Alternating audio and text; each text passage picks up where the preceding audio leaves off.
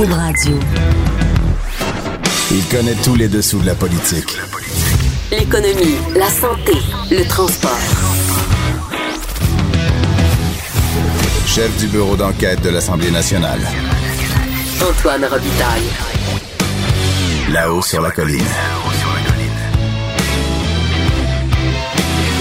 Cube Radio. En direct de notre cher Cochron sur la colline parlementaire, je vous souhaite un très bon mercredi.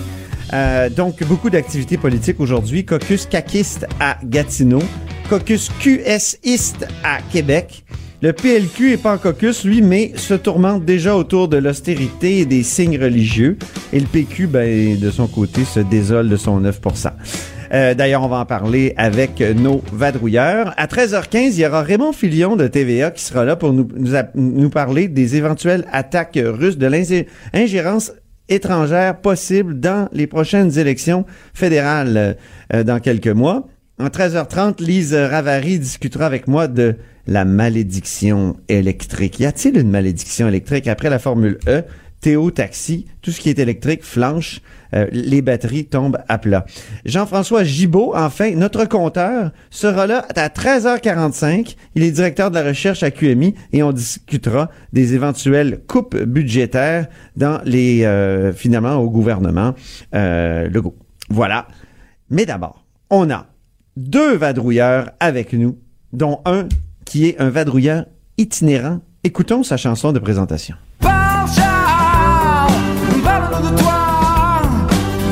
Bien savoir ce qui se passe. Et oui, Charles, parle-nous de, de, du caucus Kakis à Gatineau. Charles Le Cavalier, qui est évidemment correspondant parlementaire euh, du Journal de Québec, Journal de Montréal.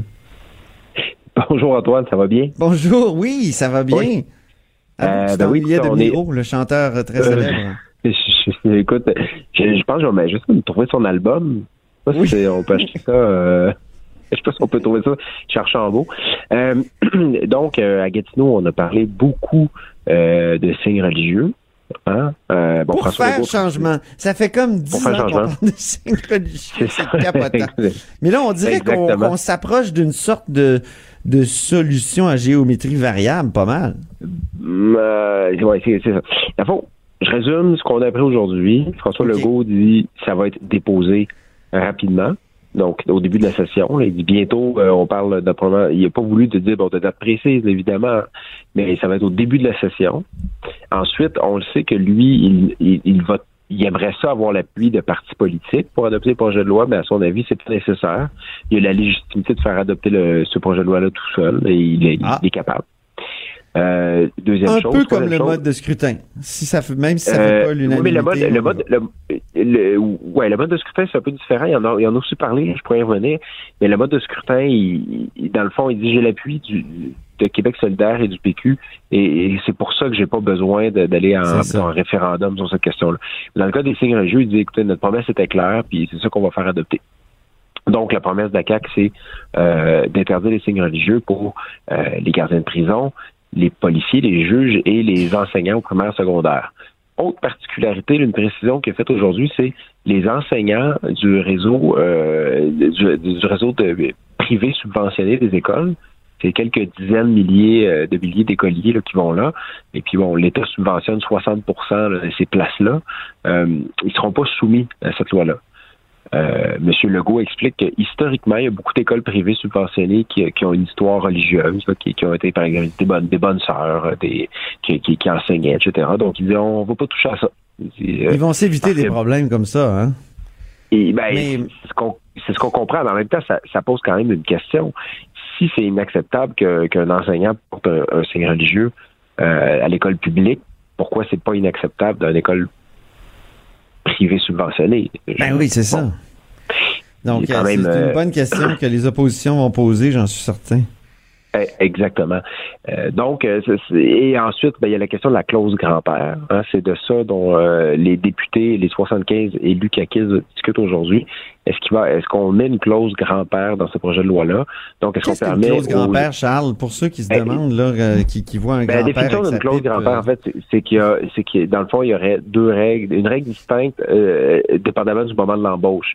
Donc, Ah si oui. tu as été embauché avant l'adoption de la loi, t'as- tu serais pas soumis à la loi. Si tu es engagé après l'adoption de la loi, là, dans ce cas-là, tu pourrais pas porter de signes religieux euh, dans ces fonctions-là. Donc, est-ce qu'on met une clause grand-père ou pas? Ce matin, on a entendu des, surtout des députés qui, qui se disaient contre cette clause grand-père-là. Euh, bon, Claire Sanson, je pense? Claire Sanson, entre autres, qui dit euh, Moi, dans mon comté, ce qu'on me dit, c'est pas d'exception. Et puis, euh, elle a repris un peu la formule du on fait, on fait pas d'omelette sans casser deux. Et, et elle a dit Ben écoutez, euh, toutes les lois brisent des rêves. Hein? Oh! Donc, Toutes les lois brisent des rêves? c'est ça. Ça se peut que. ça bizarre peut- comme Ça se, formulation. peut, ça, ça se peut qu'une loi, ça se peut que cette loi-là brise les rêves de certaines personnes, mais bon, il faut, faut, euh, faut servir le bien commun. C'est un peu ce qu'elle Hey, dit. je je l'ai noté pour. euh, je fais un petit carnet à chaque semaine, là, des, des déclarations euh, Ouais.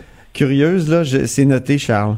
Toutes les lois brisent des rêves. c'est assez curieux. Bon, on n'a pas juste parlé là, des, des signes religieux. Par contre, euh, il y a Uber, pas Uber, pardon, Théo Taxi, euh, qui, Ah ben oui. qui est re- revenu dans l'actualité aujourd'hui.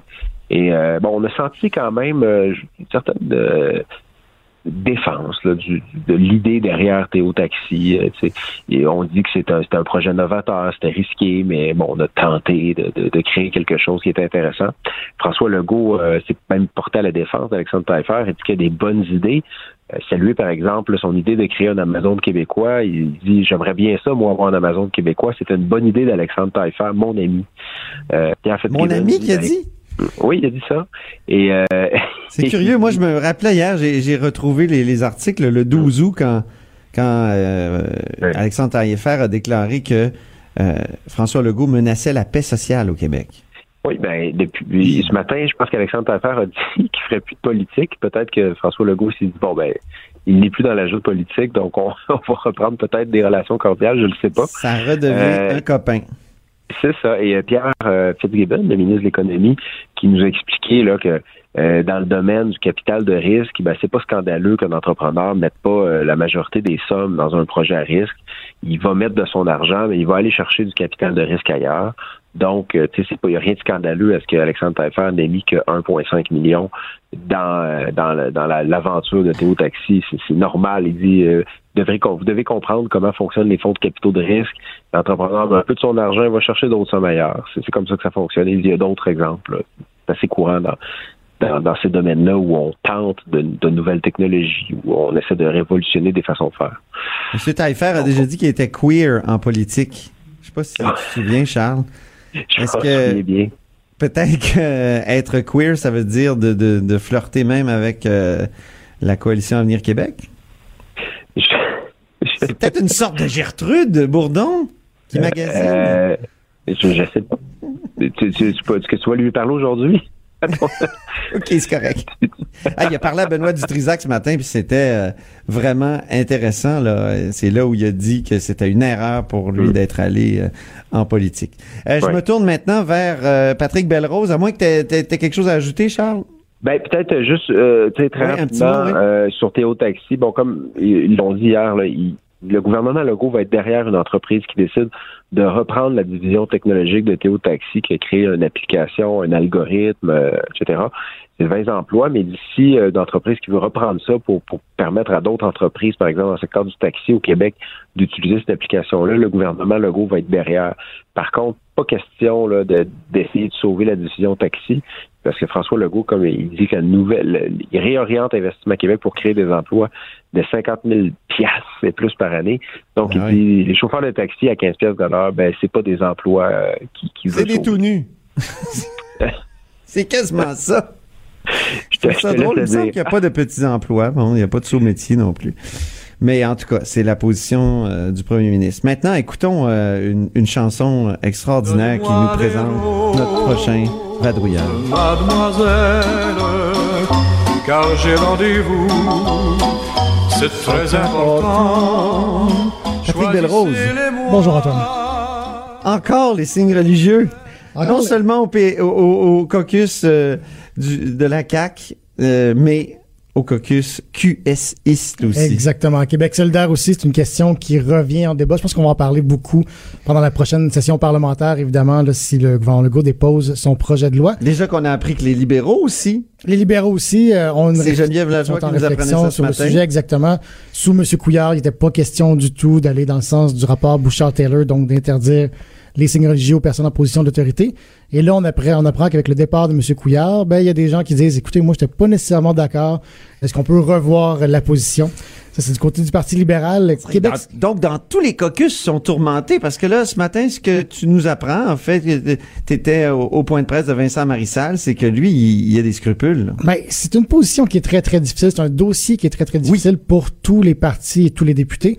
Donc, Vincent Marissal. Québec solidaire, pour l'instant, euh, accepte le compromis, c'est comme ça qu'ils le disent, Bouchard-Taylor. Donc, ils préféreraient peut-être pas se mêler du dossier, mais ils disent, ben, écoutez, pour régler le dossier, appliquons Bouchard-Taylor, donc interdire les signes religieux aux policiers, juges, gardiens de prison. Pas les enseignants, ce que la CAQ euh, veut faire.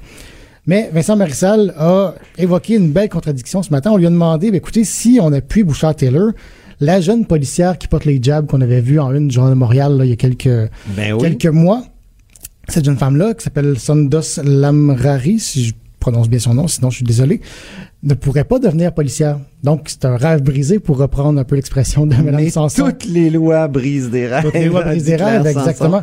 Mais il y a plusieurs jeunes comme ça qui étudient aujourd'hui pour devenir gardiens de prison, policiers, les juges, faut voir, je suis pas sûr que ça, ça peut s'appliquer, mais qui pourront pas réaliser leurs rêves.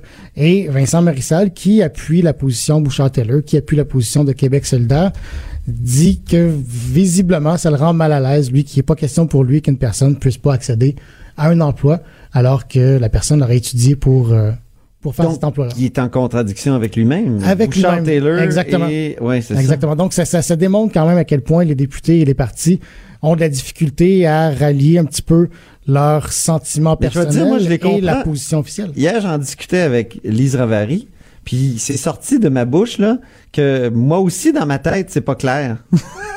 Et pourtant, ça fait plusieurs années que tu couvres le dossier. Oui, c'est ça, exactement. J'ai du mal à me faire une religion là-dessus, comme on dit. si on veut réconcilier un petit peu, j'ai l'impression que Vincent Marissal préférerait ne pas interdire les signes religieux, mais se dit aussi, comme ses collègues à qui on a parlé aujourd'hui, ben écoutez, faut régler le dossier, ça fait dix ans et plus que ça traîne, donc tranchons, Bouchard-Taylor, c'est un compromis. Une fois que ce sera réglé, ça va être bon. Puis il y a Théo Taxi aussi, le Québec solidaire, qui s'est penché sur Théo, Théo Taxi. Oui, prêt à euh, Mme qui était très déçue de voir euh, donc euh, Théo Taxi fermé parce qu'on sait que c'est un projet qui est écologique avec des voitures électriques. C'est une entreprise qui payait ses employés 15 dollars de l'heure, ce que réclame Québec solidaire comme salaire minimum. Euh, L'idée que Mme Massé a apportée, qui est aussi évoquée dans la lettre ouverte de l'Action de Taillefer aujourd'hui, là, qui a été publiée, Les actifs. c'est de reprendre les actifs de Théo Taxi. Après tout, on a payé 60 millions pour ces actifs-là. Exact. M. Taillefer a mis 1,5 million, 4 millions en tout avec l'expand de croissance.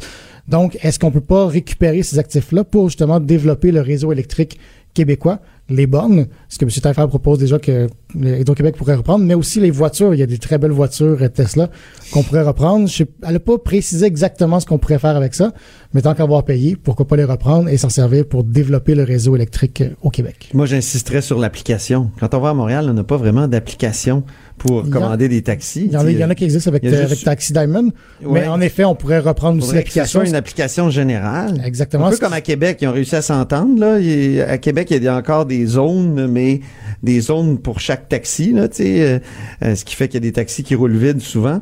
Mais quand tu utilises l'application, tu peux avoir un taxi, le taxi le plus proche. Donc, tu es à Sainte-Foy, tu as un taxi. Et, et l'application, c'est l'élément qui a le plus de valeur aussi Exactement. dans la compagnie. Ruba Gazal aussi, euh, qui est porte-parole en matière de transport pour Québec solidaire, a souligné euh, quelque chose d'intéressant. Il dit, ben, il y a peut-être un conflit d'intérêt ou apparence de conflit d'intérêt dans le fait qu'Alexandre Taillefer soit devenu président de la campagne euh, de Philippe Couillard aux dernières élections. Et elle a dit aussi, peut-être que si on lui prêtait autant d'argent aussi facilement, c'est à cause de sa personnalité publique. Le fait qu'il était un dragon, on l'a pas mentionné comme ça, mais c'est une vedette du monde des affaires. Ah oui. Peut-être que ça fait en sorte qu'on se disait, ben écoute, c'est- bon pour nous. C'est peut-être que ça facilitait un petit peu euh, les subventions et le financement euh, de la part euh, de l'État québécois. Bien, merci beaucoup, Patrick Belrose. Donc, euh, qui est euh, évidemment correspondant parlementaire ici à La Colline pour le Journal de Québec, Journal de Montréal. Puis la même chose, même titre pour Charles Le Cavalier. Je sais pas s'il est toujours là, notre Charles. Alors, au revoir, merci, je le salue quand même.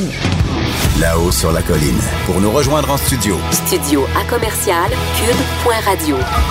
Appelez ou textez 187 Cube Radio. 1877 827 2346. Ben, les élections fédérales euh, seront tenues le 21 octobre euh, 2019 et on craint un scénario à l'américaine, si je comprends bien. euh, et la question que je pose, je la pose à Raymond Filion, qui est correspondant de TVA Nouvelle à Ottawa et qui est à Ottawa actuellement. Bonjour Raymond. Bonjour Antoine. Donc on craint un scénario à l'américaine, c'est-à-dire ingérence et fausses nouvelles? Oui, c'est en plein ça. Ce qu'on dit du côté du gouvernement Trudeau, c'est que il y a eu ces dernières années là, des cas bien documentés dans d'autres pays d'interférences euh, étrangères dans le processus électoral. On a beaucoup parlé là, depuis 2016 de ce que les Russes auraient fait du côté américain. Euh, on fait valoir aussi dans l'entourage euh, fédéral ici à Ottawa qu'il y a eu des tentatives euh, en Europe, dans les élections en France, des robots qui envoyaient des messages sur les réseaux sociaux pour tenter de, de faire pencher la balance d'un côté ou de l'autre.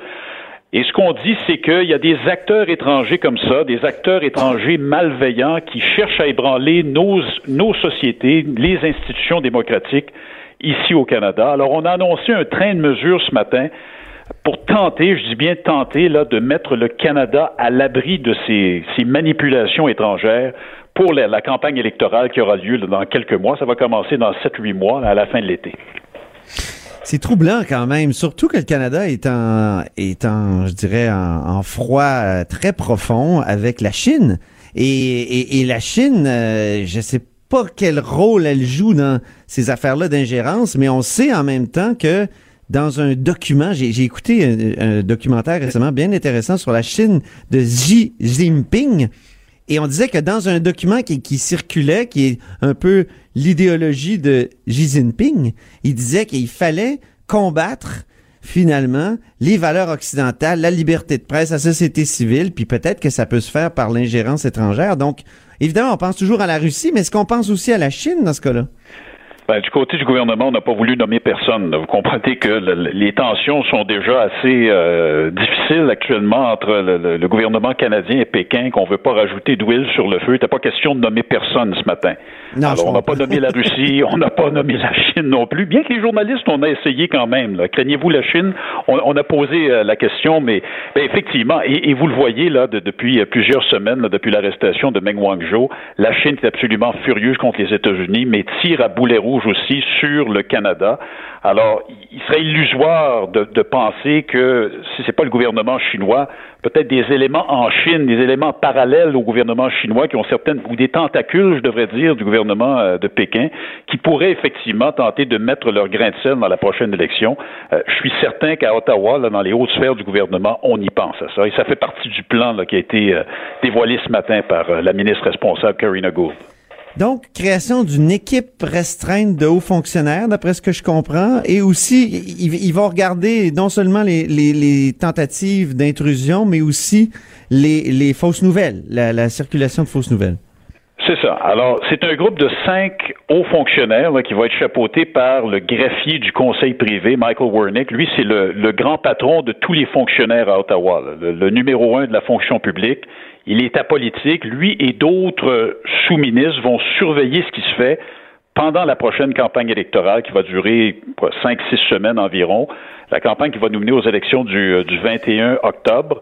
Et si jamais ils, en arrivent à la conclusion qu'il y a une tentative d'intrusion étrangère dans le processus électoral canadien, que quelqu'un quelque part ou un groupe tente d'influencer, un peu comme les Russes l'auraient fait du côté des États-Unis, le processus électoral canadien, à ce moment-là, ces gens-là vont sonner l'alarme. Il y aura des conférences de presse, on va informer le public, on va leur dire, regardez, là, faites attention, tel groupe, tel type de message, c'est de la fausse nouvelle, c'est une tentative pour faire pencher la balance d'un côté ou de l'autre. Et on va Ça peut aussi, être un ce qu'on nous travail... annonce- euh, oui, oui, je t'écoute. on nous a annoncé aussi ce matin là, qu'il y aurait 7 millions de dollars qui vont être dépensés au cours des prochains mois pour une, une grande campagne pour sensibiliser le public canadien aux fausses nouvelles. Ah on oui. veut que les Canadiens puissent faire la différence entre les vraies nouvelles, les nouvelles crédibles, puis les fausses nouvelles qu'on retrouve un peu partout sur Internet, sur Facebook et tout ça. Euh, faire la différence entre un éditorial d'un d'un journal, par exemple, puis un texte d'opinion qui est davantage propagandiste. Mais la ligne est mince, vous savez. Hein? Ben en, oui. en, politique, là, vous savez, quand une campagne électorale de la désinformation, et, et ce bien avant Twitter, Facebook et les autres, il y en avait. C'est. Euh, le nerf de la guerre. On, on tente de démoniser l'adversaire, puis pas seulement les partis politiques, mais aussi leurs partisans. Puis là, aujourd'hui, c'est partout, évidemment, avec les réseaux sociaux. C'est beaucoup plus facile de faire circuler de la fausse information, euh, de la démagogie qu'avant. Alors, ces gens-là, là, le, le- le comité des cinq là, dont on a annoncé la formation aujourd'hui, ces Oui. gens-là vont devoir tracer la ligne. Qu'est-ce qui est de la partisanerie politique et qu'est-ce qui est vraiment de la fausse nouvelle euh, et qui pourrait constituer des infractions criminelles si effectivement il s'agit euh, de, de- de- d'une tentative d'influencer le résultat du vote. Est-ce qu'il va y avoir un rapport quel je veux dire quel rapport ils vont avoir euh, ces, ces gens-là, ces les cinq hauts fonctionnaires euh, avec les partis? Parce que comme tu le dis si bien, ça peut euh, c'est c'est c'est la, la ligne est, est- est- très mince entre information, euh, propagande, euh, rhétorique électorale, euh, c'est pas évident. Donc j'imagine que des partis pourraient se plaindre, pourraient dire euh, on a été injustement traité par ce comité-là. Oui, ben là, ce qu'on dit, c'est que le groupe en question va euh, alerter tout le monde. On va alerter les, les partis politiques si on soupçonne qu'un groupe euh, est en train de faire de la, de la désinformation, tenter de manipuler, par exemple, le résultat électoral. Alors, les partis auraient leur mot à dire. Mais on insiste pour dire là, que ce sera vraiment apolitique. Ces fonctionnaires-là, là, les cinq qu'on a nommés aujourd'hui, ce ne sont pas des gens du gouvernement. Ils travaillent évidemment pour le gouvernement fédéral, mais ce ne sont pas des gens partisans, c'est des gens de la fonction publique et non pas des employés Ouais, du bureau sûr. du premier ministre. Alors, Ouais, non, euh, non, ça, je on, veut vraiment que ce soit apolitique. Ce qui est dur aussi dans leur travail, c'est que parfois, les, les on l'a vu aux États-Unis, en tout cas, il y, a, il y a, par- il y a des, des ingérences étrangères ou des volontés d'ingérence, mais il y a des complices sur place. Il y a des complices, euh, je veux dire, euh, il y a, il y a eu des complices, euh, semble-t-il, aux États-Unis. La Russie n'a pas agi seule. Et, donc, là aussi, ça peut être rendre compliqué pas mal le, le mandat de, de, ce, de cette équipe restreinte-là. Ah, tout à fait, parce que c'est pas facile, comme je disais tout à l'heure, là, de dégommer quelqu'un qui travaille à la solde d'un pays étranger ou d'une entité étrangère. Et, et l'autre chose qu'on veut faire à Ottawa, là, ce qu'on nous a dit ce matin, c'est qu'on tente de sensi- sensibiliser les géants du web, comme euh, Twitter et Facebook, pour qu'ils en fassent davantage là, pour contrer euh, ces tentatives de manipulation. Parce que Twitter, Facebook, ce sont des outils incroyables pour quiconque veut faire de la manipulation politique euh, pendant une campagne électorale. Alors, Mme Gould nous a dit qu'elle a entamé des discussions. Euh, elle trouve que ces géants-là n'en font pas assez. Là. Il y a des, des étapes qui ont été prises, là, des, des pas qui ont été franchis, notamment par Twitter au cours des derniers mois. On a commencé à faire le ménage dans les faux comptes, hein, des gens qui se font passer pour d'autres puis qui répandent Ben toutes oui. sortes de faussetés. Mais on trouve qu'ils ils- ils sont pas encore allés assez loin, pas encore assez loin, allés assez loin ici au Canada. C'est ouais, c'est vraiment une première. parce que vrai. l'élection commence rapidement et on n'a toujours pas de, de réponse là du côté du gouvernement fédéral, des réponses satisfaisantes de Twitter, Facebook et des autres. C'est vraiment une première, ça, que le gouvernement Trudeau critique des géants du web? Je fais un petit clin d'œil à leur complaisance à l'égard de Netflix, entre autres. Hey, mais en terminant, euh, Raymond, comment ça se passe dans le Parlement de fortune? Ben, Parce qu'on sait qu'à Ottawa, vous n'êtes plus dans le Parlement, là. Vous, ça a été Non, déplacé. mais et, et nous, les journalistes, je peux vous dire que pour avoir parlé à plusieurs collègues, là, on s'ennuie du vieux Parlement parce que c'est très exigu pour les médias. D'ailleurs, moi, j'ai Ah fait une oui. prédiction en début de semaine. J'ai dit, euh, il y, a quel- il y a des gens qui vont peut-être en, voir au- en venir au coup parce qu'il y a tellement de gens dans des endroits tellement restreints. On a beaucoup, beaucoup moins d'endroits. euh, beaucoup moins de place, pardon, pour faire notre travail. Alors c'est très Aïe. difficile. Évidemment, il y a une question d'adaptation dans tout ça, mais les ministres, les députés ne passent plus aux mêmes endroits. Alors, pour avoir accès aux gens, là, je pense qu'il va y avoir une grosse période de- d'adaptation. Il va falloir s'a- s'adapter aussi au fait que c'est beaucoup plus exigu. L'autre constat, par contre, c'est que c'est très beau. C'est Ah. l'espace de la Chambre des communes. Lorsque vous regardez ça à la télévision, là, je trouve que le signal à la télévision ne rend pas justice à la beauté de l'endroit parce qu'on ne voit pas les, les, les vieux murs de pierre qui Oui. sont tout autour de la Chambre des communes. On a construit cette enceinte-là dans une cour intérieure d'un édifice qui date de la Confédération, donc Ben oui. 1867. c'est très beau, mais la, télévision ne montre pas le beau plafond de verre qui a été euh, construit au-dessus de, l'enceinte qui a été aménagée. C'est tout à fait splendide. Les parlementaires semblent s'y plaire. Ils ont beaucoup de place, eux, pour euh, circuler. Mais du côté journalistique, c'est pas mal, pas mal plus difficile. J'imagine que la tribune de la presse va, se pencher là-dessus, la galerie de la presse. Euh, ah, fort probablement. Écoutez, là, on est en période de rodage présentement. Là, on tente tous de comprendre comment ça fonctionne, la nouvelle partie, là, mais en tout cas, certainement qu'il y a des ajustements qui ont été. Vous allez avoir le temps de vous roder, Raymond, parce que je pense que vous êtes là pour 10 ans, il paraît. 10 ans minimum, mais vous savez ce que c'est avec les travaux de construction maintenant, les gros projets, là, c'est toujours en retard. D'ailleurs, ça a pris 8 ans hein, à, réaménager le bloc de l'Ouest où la nouvelle Chambre des communes se trouve. 8 ans pour ça. Le Parlement, là, les travaux sont tellement euh, extensifs, exhaustifs, les, travaux qu'on doit faire là. On doit ouvrir les murs pour enlever l'amiante, il faut tout refaire le système de chauffage le système électrique. C'est un édifice qui date de 1918 à peu près, 1919. Oui, oui, le premier. Alors, imaginez. Hein? Oui, euh, le premier avait passé au feu en février 1916. Euh, Alors imaginez là, tout le travail, puis on veut évidemment préserver euh, la beauté de l'endroit, le, côté patrimonial. Alors il y a un travail de moine, un travail colossal à faire là. Moi j'ai l'impression que ça va prendre au moins 15 ans. Merci infiniment Raymond Filion, correspondant de TVA Nouvelles à Ottawa. Là-haut sur la colline. Joignez-vous à la discussion. Appelez ou textez. 187 Cube Radio. 1877 827 2346. On s'entretient maintenant avec euh, la chroniqueuse Lise Ravary qui est dans son bois, dans, dans le fin fond du bois. Bonjour Lise Ravary. Salut. ben oui, je, je, fréquente les chevreuils ce matin là. Une chroniqueuse du bois. Voilà. Et on veut discuter par contre d'un sujet euh, très moderne, hein? L'électrification des transports, qui est eh vraiment un beau slogan. Vraiment un beau slogan. Mais ma question, et c'est une question à plusieurs milliers et disons des millions de dollars. Il y a eu l'échec de la Formule E. On sait qu'il y a un déficit de, de 13 millions. Euh, Formule E poursuit euh, pour 33 millions la métropole. Théo Taxi, évidemment. Et j'ajouterais, parce que je viens d'y penser juste pendant la pause, les colobus à Québec, je sais pas si tu as connu cette saga. Ah, Cinq petits autobus charmants, moi que j'ai pris souvent dans le vieux Québec euh, ici et qui ont fini à la ferraille. D'ailleurs, sont en train de, de rouiller dans une cour euh, euh, à quelque part là à Québec. Donc, et, ma question, je la résumerai ainsi, Lise. Est-ce qu'il y a une malédiction autour de la mobilité électrique au Québec? je crois pas tellement aux malédictions. Par contre, je crois beaucoup à l'existence de ce que j'appellerais la politique aérie. Et ah. euh, des fois, politique aérie et malédiction, euh, ça devient des synonymes. oui. Parce que en fait, on, on, est face, bon évidemment, au problème principal qui est euh, les changements climatiques. C'est gros là. Écoute, hier, je lisais que la Chine euh, n'arrive pas à rencontrer ses objectifs euh, au niveau du carbone et qu'ils utilisent encore 72% euh, de leur électricité est fabriquée à partir de charbon. Alors, tu, tu, tu, tu peux pas ne pas garder ça en tête quand tu penses aux efforts que toi-même tu es prêt à consentir, que ce soit manger des pois chiches ou, te promener en, auto avec un moteur à explosion.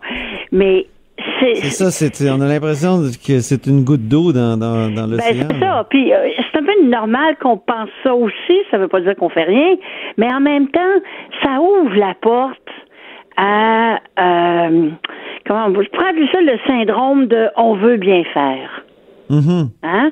On veut, on veut être bien, on veut être bon, on veut, euh, on veut faire do the right thing comme comme disent les, Anglais, faire la, la bonne chose. Et, le mon oncle un fatigue quand tu parles anglais, mais je. Hein? Mon oncle, mon oncle 101 fatigue oui, je quand sais, tu parles. Mais, oui, je sais. Et je te dirais, au fond, est-ce que, je résumerais ça en disant, est-ce qu'au fond, on, quand il y a quelque chose comme de la vertu qui se pointe, il n'y a plus de limite euh, pour les gouvernements?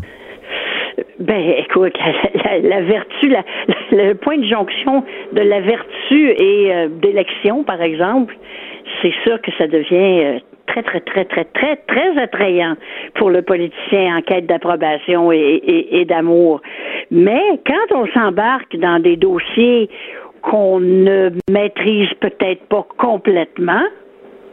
Euh, et qu'on est mu principalement par l'émotion et par la bonne intention, ben il est possible que des erreurs arrivent. Écoute, on n'en parle pas directement, mais il y a, y a, aussi le, le, le, la catastrophe, si on peut dire, du fond vert. Bon, c'est pas juste l'électrification, mais je me souviens moi quand euh, le gouvernement du Québec, avec notre argent, avait payé des petits ailerons à Air Canada pour mettre sur ses avions.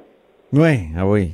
Ah, oui, c'était Charles, Charles Le Cavalier qui avait fait cette enquête-là. C'était voilà. décourageant de voir à quel point l'argent était euh, utilisé à mauvais escient. Oui, ben je, je, disons que je je veux pas m'attirer des tomates, mais euh, je serais plutôt curieuse de voir, euh, je sais pas moi, les les 20 dernières réalisations du fond vert. Tu, tu remarqueras avec moi que c'est pas facilement disponible. Hein. Bon, le gouvernement a changé la, structure. Il y a une sorte de comité qui surveille maintenant le fonds vert. On a hâte de voir des, des, effets de ça. En tout cas, on les suit, puis on va regarder quel projet ils financent. Mais en attendant, euh, parlons d'électricité. Il me semble que quand même, on est on a avantage à ce qu'il y ait une électrification des transports au Québec. Bien quand on a il y, a la question des changements climatiques, mais il y a question la question aussi pour le Québec de la balance commerciale. Moins on ben achète de pétrole, on n'en produit pas, ça fait que ou, à peu près pas, là, il y a quelques barils en Gaspésie. Mais donc quand on, fait rouler nos, voitures, nos autobus, tout ça à, l'électricité, il, peut y avoir euh, un gain économique en plus du gain environnementale. Alors, euh, est-ce que c'est pas extrêmement dommage quand on voit ces entreprises-là qui foirent comme ça? Ben, oui, bien sûr que c'est bien sûr que c'est triste. moi, je me souviens, de Théo Taxi, pour pas le nommer, euh, quand Théo Taxi est arrivé, comme je pense bien des gens, j'ai trouvé ça, euh, comment dirais-je, cool. Hein? C'était, c'est, des beaux petits taxis électriques, euh, même des Tesla dans dans le dans le parc là, globalement. Il y avait il y avait aussi des Tesla euh, avec des gens payés à l'heure. Tu sais, tu dis, waouh, qu'est-ce qu'est-ce qui pourrait faire que ça ne fonctionne pas parce que c'est, comment dirais-je, charmant d'un bout à l'autre de la ligne? C'est bien. Et pourtant, ça n'a pas marché. Personnellement, moi, je l'ai utilisé souvent, mais une fois, je suis arrivé à Montréal, puis, je sais pas, j'avais oublié mon mot de passe. C'est une question de mot de passe qui a fait que j'ai appelé un taxi. Normal. Ah. tu sais, des fois, les maudits mots de passe, hein? Maudits mots de passe, parce qu'on a comme un peu euh, une, un excès de mots de passe à la tête. Une, une écart en titre, effectivement. C'est sûr qu'ils euh, disent de jamais prendre le même mot de passe pour tous nos appareils. Oui, mais la tentation est là, hein? La tentation est là.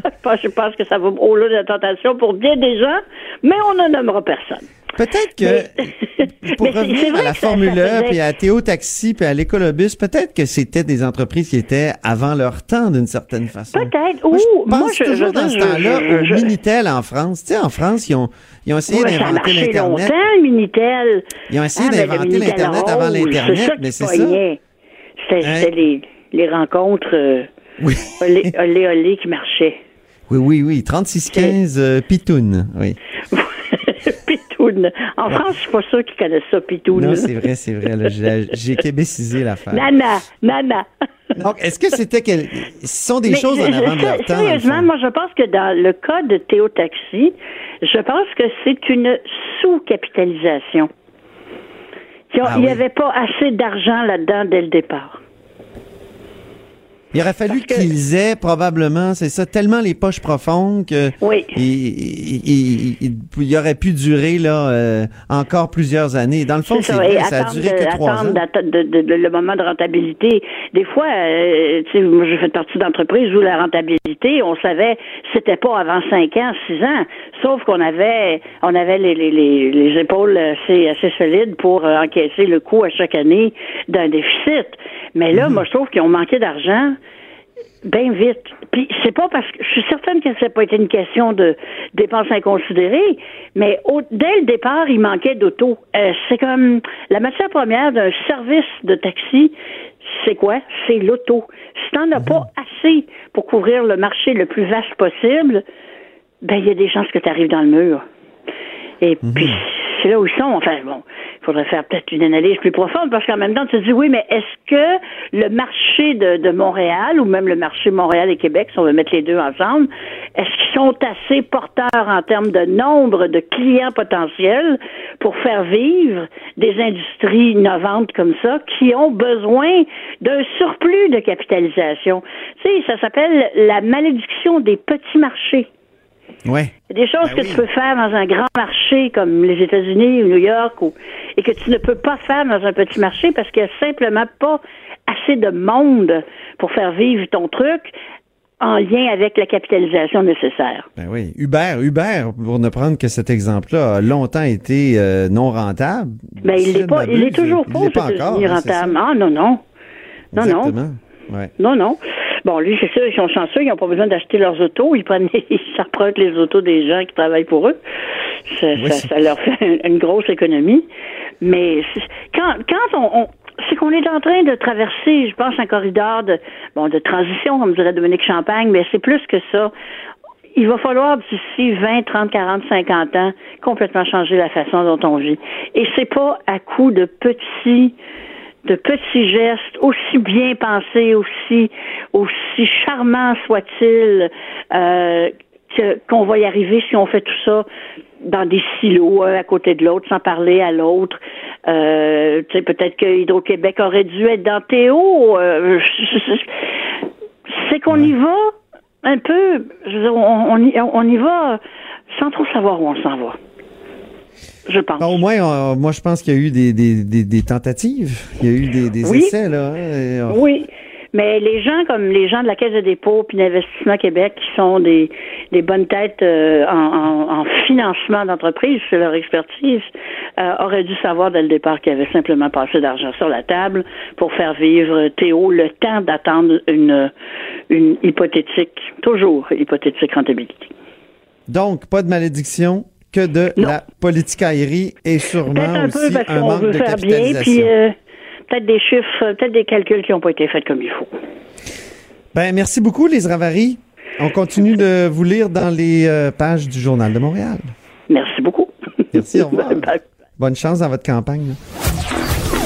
On dit souvent que les murs ont des oreilles. Nous, on a deux vraies oreilles à l'intérieur des murs du Parlement. De 13 à 14. Là-haut sur la colline. Ben, j'accueille euh, notre compteur, Jean-François Gibault, et sa musique de présentation.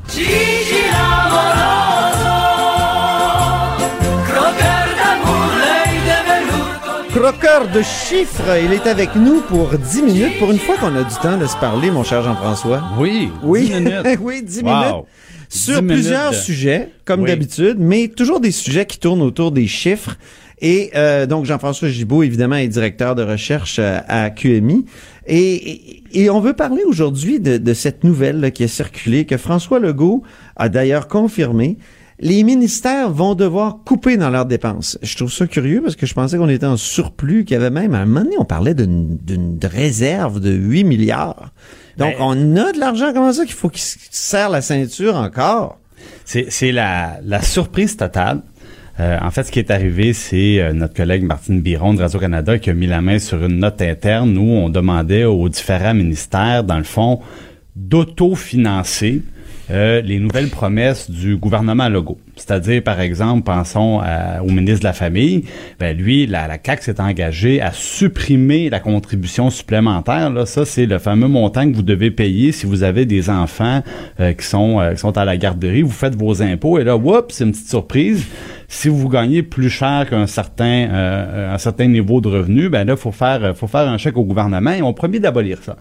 Et là, on dit dorénavant au ministère de la Famille, ben, euh, savez-vous, tu sais, vous devrez financer ça à même des coupures que vous ferez dans euh, dans votre ministère. Bon, Monsieur Legault. Ça a déjà porté un nom, cette philosophie-là. Ouais, ça a commencé par la lettre A.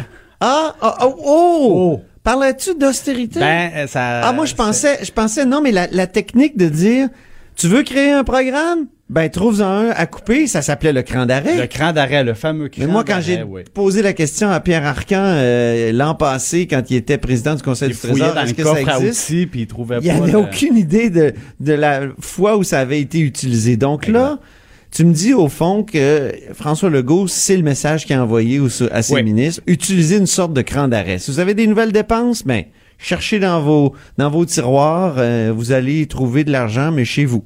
Chez vous. Et là, M. Legault a admis ça. Euh, par contre, il a, euh, il a nuancé en disant faut, faut pas le prendre ministère par ministère, faut le prendre globalement, c'est-à-dire Ah. globalement au gouvernement. On fera des compressions qui sont à la même hauteur euh, des nouveaux engagements qu'on a pris là dans la, la dernière campagne électorale et euh, pour lesquels il faudra trouver euh, des sous, bien sûr, pour euh, pour les pays. Et c'est surprenant parce que bon, on, on revient pas tellement longtemps en arrière, Antoine, au mois de novembre, là, la, la, la fois justement qu'il y avait la fameuse mise à jour. Ben, au moment de la mise à jour, on nous avait dit bon, ben, au milieu de l'année, il y a 4 milliards de surplus, ça va très bien. Ben oui. Et là, le ministre des Finances, M. Girard, qui nous disait, puis à, à la fin de l'année, bon, on pense qu'il va y avoir un- quelques nuages, mais quand même, à la fin de l'année, on aura un surplus important d'1,7 milliard. Ça, c'est au mois de décembre. Et rappelons-nous qu'une semaine plus tard, une autre bonne surprise, hein, la fameuse rencontre des ministres des Finances. Et là, on dit le Québec aura plus de péréquation encore qu'on pensait. C'est Oui. pas fantastique. On ajoutait quelque chose comme 300 millions de plus de péréquation qui était même pas prévu au moment de la mise à jour. Et là, ben, je vous rappelle aussi la Trois- ah, il y a un 300 millions, c'est vrai. C'était Ben, 300 qui était pas millions prévu. qui étaient même pas dans la Ouais. mise à jour économique. Bon, puis là, sans compter la fameuse réserve, hein, euh, celle, ça, je l'aime, la réserve, là, hein, on nous dit, ah, on a 8 milliards de réserves, là, euh, sur laquelle on est assise, on a une situation financière exceptionnelle, ben là, c'est drôle, là. Il n'en parle plus de la réserve, elle, est portée disparue, la 8 réserve. milliards. Ouais, en fait, puis... euh, Mais c'est pas une vraie réserve. Tu m'as déjà expliqué. Je Non, pense même à ce micro-ci que c'est juste de l'écriture comptable. Ça, C'est Exactement. pas du, du- c'est pas du comptant dans un, dans un coffret de sûreté. faut là. surtout pas penser qu'il y a un compte de banque à quelque part avec 8 milliards dedans. C'est ça. Ce qui arrive, c'est que euh, les surplus qui ont été réalisés dans les années précédentes, ils ont servi à rembourser notre- nos, nos créanciers. On a une dette énorme au Québec et cet argent-là, bon, on payait une partie de notre dette. Donc, euh, l'argent est parti. Il n'y a pas de compte de banque dans lequel on peut piger. C'est simplement le cumul des surplus qu'on a fait dans le passé. Donc, tout ça pour vous dire, c'est très surprenant de se retrouver cette semaine puis de de- d'entendre qu'il va y avoir des coupures dans les ministères. Et là, M. Legault, il a dit, ouais, mais il dit, paniquez pas, allez voir dans mon cadre financier, vous allez voir que, que c'était prévu. Ah. Alors, euh, ben moi, ne pouvant pas résister à si belle invitation, je suis allé, évidemment. Le croqueur de chiffres est là. Oui. Alors, euh, euh, dans la lutte au gaspillage, là, comme dirait M. Legault, le Ah, ok, ménage. C'est Ben, la lutte au ménage. c'est le ménage. Ben là, il y, y avait euh, premièrement 53 millions. Là, ben, je, je vais laisser tomber les chiffres, mais on promettait euh, d'améliorer la gestion de l'informatique. Tiens, tiens, tiens.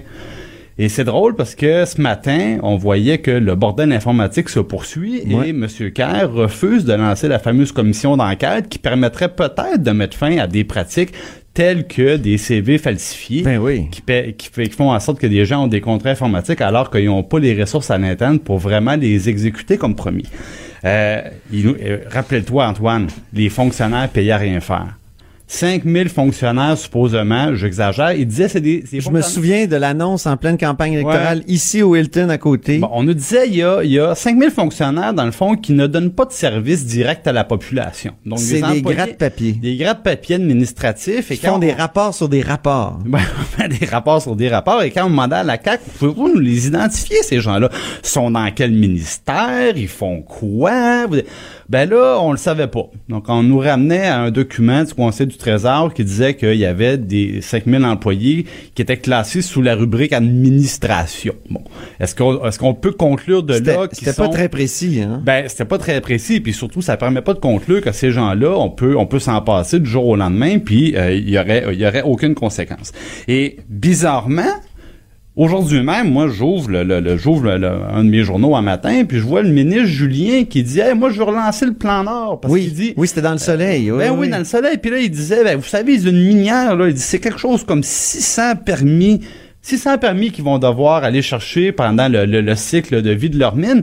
Et euh, c'est trop long. C'est trop long. Les délais sont trop longs. euh, et puis, on, on va améliorer ça. Mais encore là, justement. Mais c'est des permis, ça, Ben, de type environnemental? C'est des permis environnementaux, effectivement, par exemple, mais là, on est dans, dans, dans la démarche administrative. Là. Les gens qui font, qui accordent les permis, qui font les vérifications de dossiers. OK, t'es en train de Ben- nous dire que si on met des fonctionnaires euh, à la porte ou si on... Ben, quel beau paradoxe. Ben oui, ça, les délais délais vont se rallonger? Ben, normalement, si on enlève des gens qui, À, tra- qui à travaillent, moins qu'on enlève aussi des permis? À moins qu'on enlève aussi des permis, mais est-ce qu'on nous a déjà dit qu'au niveau envi- environnemental, on, on aurait le tamis un peu moins euh, un peu moins serré? Moi, je pense qu'on on n'a jamais entendu ça, puis ça serait pas très le, ça serait pas très 2019 de dire qu'on resserre, on, plutôt on dessert les critères environnementaux concernant que tout le tout le milieu euh, minier. Quoique ça serait s'aligner un peu sur certaines politiques euh, de nos voisins du Sud sous la férule de, de- de Donald Trump.